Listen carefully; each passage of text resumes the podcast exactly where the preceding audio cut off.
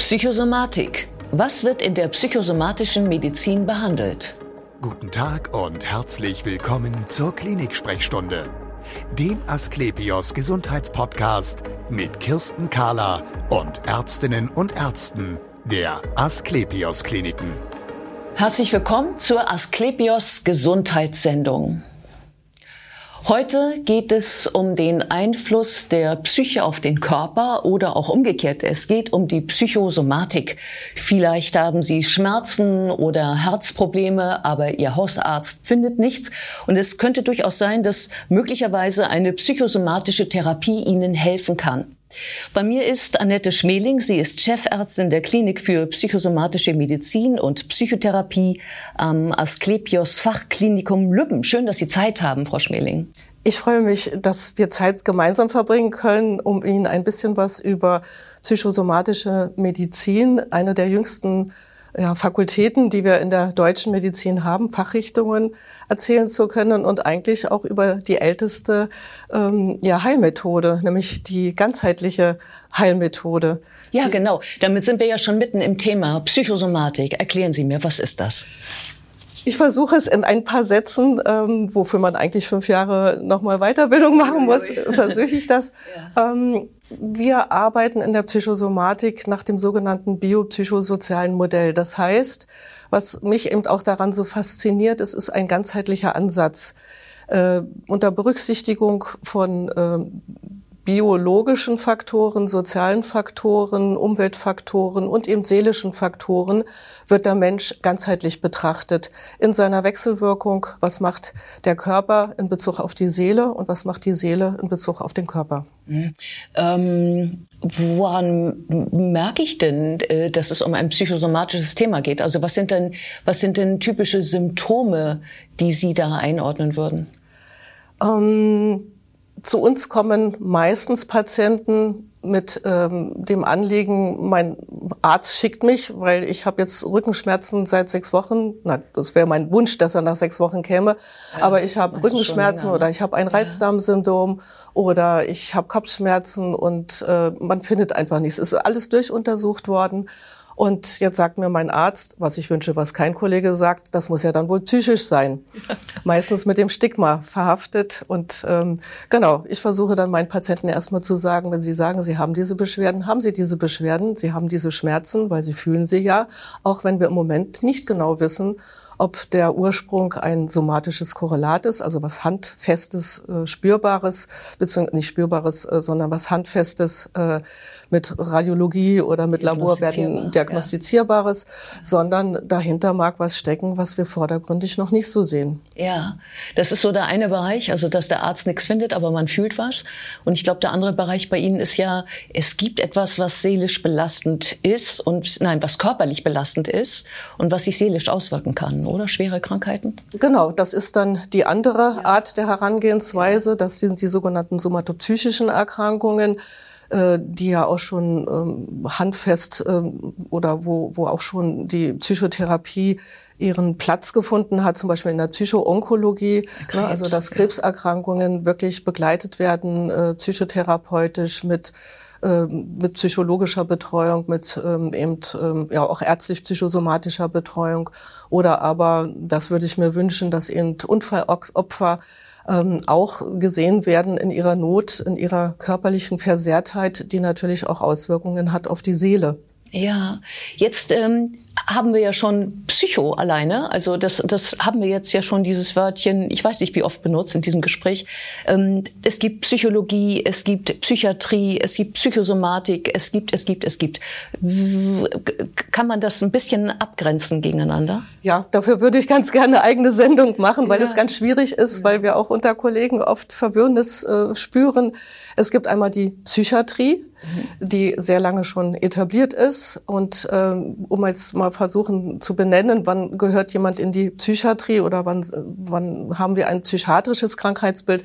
Das sind Psychosen, das sind bipolare Erkrankungen, das ist schwere Suizidalität, also äh, die, die Lebensmüdigkeit äh, mit tatsächlich Plänen, ich möchte mich umbringen, das nennt man Suizidalität. Mit ähm, oder schwere Selbstverletzungen, also wo wirklich auch eine ständige Betreuung notwendig ist wo man aber erstmal den Patienten auch stabilisieren muss und in erster Linie nicht gleich in die Tiefe psychotherapeutisch arbeitet. Mhm. Äh, das sind ausdrückliche Fach- oder ausdrückliche Krankheiten, die in die Psychiatrie äh, zu verorten sind. Und wir in der Psychosomatik, die wir natürlich eine große Schnittmenge haben mit den Psychiatern, wir versuchen tatsächlich, oder wir, unser Aufgabengebiet ist eher die Kombination von seelischen Erkrankungen mit körperlich spürbaren und auch feststellbaren Erkrankungen ähm, zu heilen beziehungsweise erstmal zu diagnostizieren und dann zu therapieren. Ja, und eben auch sehr ganzheitlich der Ansatz. Ne? Genau. Genau, was ja eigentlich durchaus in der Medizin mal der Ursprung gewesen ist, oder? Genau. Das ganzheitlich zu sehen. Genau, das ist das, wonach ich mein ganzes Leben lang irgendwo gesucht habe, ganzheitliche Medizin machen zu können und habe mich da eben in der Psychosomatik wiedergefunden. Ähm, das, was wir auch finden in den ganz alten äh, Heilmethoden, die so alt sind wie die Menschheit, also in der chinesischen Medizin, kennen Sie das, äh, ohne dass die chinesische Medizin die Psychotherapie als solches äh, beinhaltet? Aber die, die chinesische Medizin weiß um die Zusammenhänge. So ist mein häufiges Beispiel, ähm, dass die Chinesen sagen, Asthma sind die ungeweinten Tränen. Und ich habe das schon oft angewandt bei Patienten, die unter anderem eben gesagt haben, sie haben Asthma und habe sie gefragt, äh, was haben sie denn zu weinen? Und mir ist es sehr häufig passiert, dass die Patienten in Tränen ausgebrochen sind und wir gleich schon in Medias Res gegangen sind und äh, haben eine Komponente gefunden, was natürlich nicht heißen soll, dass Asthma nur eine psychische Komponente hat, sondern das ist das genau. Zusammenspiel von Umweltbelastung, der seelischen Belastung, genetischer, also bio, ähm, bi ähm, biologischem Hintergrund aber das wird zum Beispiel dort gesehen, es wird auch in der ayurvedischen Medizin gesehen oder auch in den alten indigenen Heilmethoden. Da wusste man um dieses Wissen und es ist leider bei uns ähm, bisschen abgesondert worden von den einzelnen Fachgebieten. Ja, wenn ich jetzt ähm, beispielsweise mit Asthma oder auch mit Schmerzen oder einem anderen Symptom zu Ihnen käme, ähm, wie, wie, würde das für mich beginnen? Sie wollen ja erstmal etwas über mich wissen, nehme ich mal stark an. Ich frage immer, warum sind Sie hier? Das muss ja eine Motivation gegeben haben. Ne? Ja. Jeder überlegt sich ja, ich glaube, da muss ich hin, oder überlegt sich, oder beziehungsweise wird von seinem Arzt geschickt. Und äh, ich mache es grundsätzlich so, dass auf meiner Homepage ein sogenannter prästationärer Fragebogen, mhm. einmal für den Einweiser und einmal für den Patienten, zum Runterladen und Ausfüllen ist, um sich einfach schon mal einzustimmen auf dieses Gespräch, was ich mit ihm führen werde. Und dann höre ich mir an, was ihn hier, was mhm. ist seine Motivation, zu mir zu kommen, was sind seine Überlegungen dazu. Und dann versuche ich, den Patienten auch da abzuholen, das, was häufig der Fall ist, sehr ernst zu nehmen, eben in seinen Beschwerden, weil er häufig auch eine, ja, manchmal eine Odyssee hinter sich hat, weil keiner was gefunden hat. Und ähm, dann exploriert man so ein bisschen. Wie war denn das Leben? Was gibt es denn für Situationen? Wann ist die Erkrankung aufgetreten? In welchem Kontext des Lebens hat das gestanden und man findet immer was. Ja, natürlich. Wobei mir ganz wichtig ist, nicht jeder, der in der Psychosomatik behandelt werden auch muss, muss ein ganz schlimmes Trauma gehabt haben. Es ist nicht immer die schlimme Mutter, die irgendwas äh, verursacht hat oder ein desolates Elternhaus. Es ist leider häufig, aber es muss nicht immer was ganz Schlimmes dahinter stecken. Ne? Also äh, da möchte ich gerne sie das, dieses Stigma rausholen. Jetzt bin ich auch noch psychisch krank. Ja. Ähm, das ist mir einfach ganz wichtig. Aber es gibt eben Knoten im Leben, die man alleine nicht gelöst kriegt, die unbewusst mit sich rumgeschleppt werden und sowohl Körpersymptome als auch Schmerzsymptome sind der Schrei der Seele, wenn der Mensch sich nicht äußern kann in seiner Befindlichkeit. Ja, ich kann ja bei Ihnen, glaube ich, ambulant sein und ich kann stationär sein, oder? Ambulant in dem Sinne nicht, also ambulante Gespräche ja im okay. Rahmen der Institutsambulanz ähm, und wir haben die Möglichkeit zur teilstationären Behandlung mhm. und wir haben die Möglichkeit zur stationären Behandlung. Teilstationär ist klar, mhm. Patient kommt morgens um acht, geht um 16 Uhr und schläft und wohnt zu Hause mhm. und die stationären Patienten äh, sind eben wie im Krankenhaus, also wir sind ja eine Krankenhausabteilung ja. untergebracht. Ja. ja. Ähm wenn ich mir vorstellen sollte, wie so eine psychosomatische Behandlung sein könnte, würde ich sagen, es wird wahrscheinlich Therapien geben, es wird vielleicht Gesprächstherapien geben, aber das wird nicht alles sein, was Sie mir theoretisch anbieten können. Oder? Wichtig und den Patienten auch, was man so als Feedback bekommt, ist äh, natürlich das Einzelgespräch. Äh, also Patienten erhalten Einzel- und Gruppen, äh, Gruppenpsychotherapie Darüber hinaus ähm, ähm, nonverbale Therapien, weil es eben ganz wichtig ist, ja. in den sogenannten nonverbalen Therapien einen Zugang zum Körper wiederherzustellen. Was ist das denn? Nonverbale Therapien mögen zum Beispiel Musiktherapie, Kunsttherapie, Tanztherapie, Bewegungstherapie sein, mhm. also wo das gesprochene Wort nicht im Vordergrund steht, aber additiv zur Einzelpsychotherapie und zur Gruppenpsychotherapie im gesamten Team behandelt wird. Wozu dient das? Das dient dazu, um dem Menschen oder dem Patienten wieder einen Zugang zum Körper zu ermöglichen. Ne? Also viele sitzen ja vor mir und sagen, also mir tut überall was weh und äh, sind sehr fokussiert da drauf und äh, verstehen aber nicht ihre Körpersprache. Also sie verstehen nicht, was der Körper mir sagen will. Und das ist ja unsere Aufgabe, mit dem Patienten herauszufinden, der Körper ist schlauer als sie, weil sie haben vielleicht verlernt, haben keine Zeit, äh, sind zu belastet, um sich mit sich zu beschäftigen. Was bringt mich eigentlich gerade so aus dem körperlichen und seelischen Gleichgewicht? Und kann ich damit zum Beispiel auch Schmerzen begegnen, von denen ich ja der Meinung bin, die sind ja wirklich da? Schmerzen sind immer da. Ja. Auch wenn ein Arzt sagt, wir haben eigentlich keine, Ursache. keine Ursache, wir ja. sehen nichts auf dem Röntgenbild. Diese Schmerzen sind da. Und äh, das ist eben auch so eine der wichtigsten Botschaften. Wir nehmen das ernst.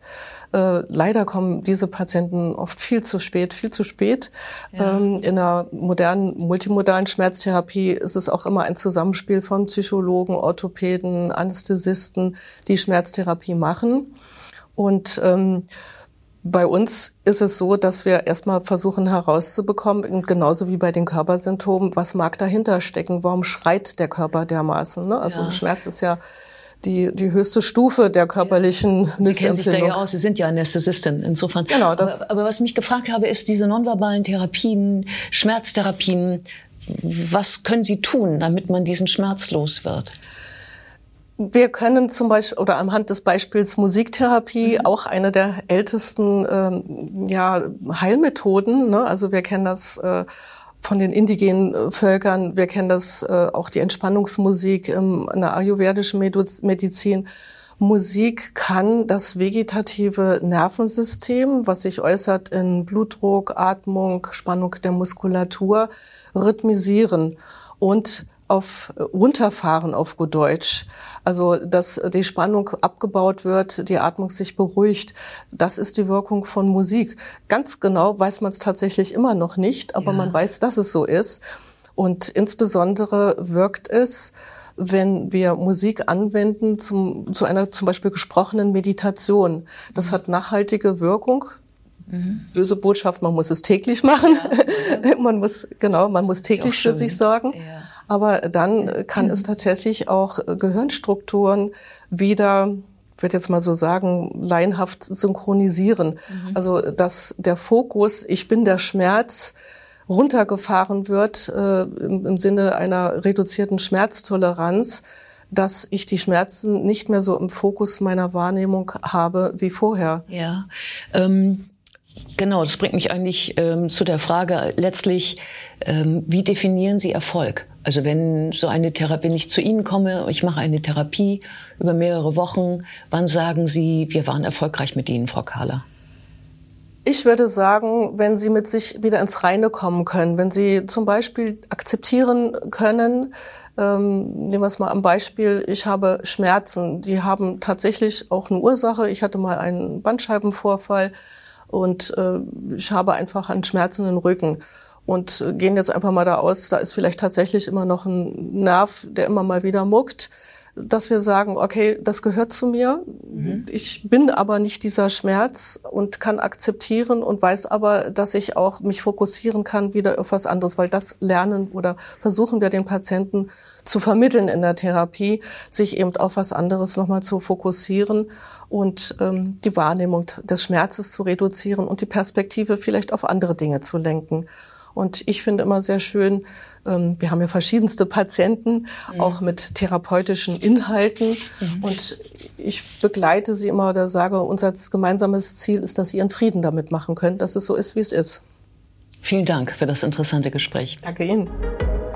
Und wir sehen uns wieder auf www.astlepios.com, auf Facebook und auf YouTube oder im nächsten Podcast.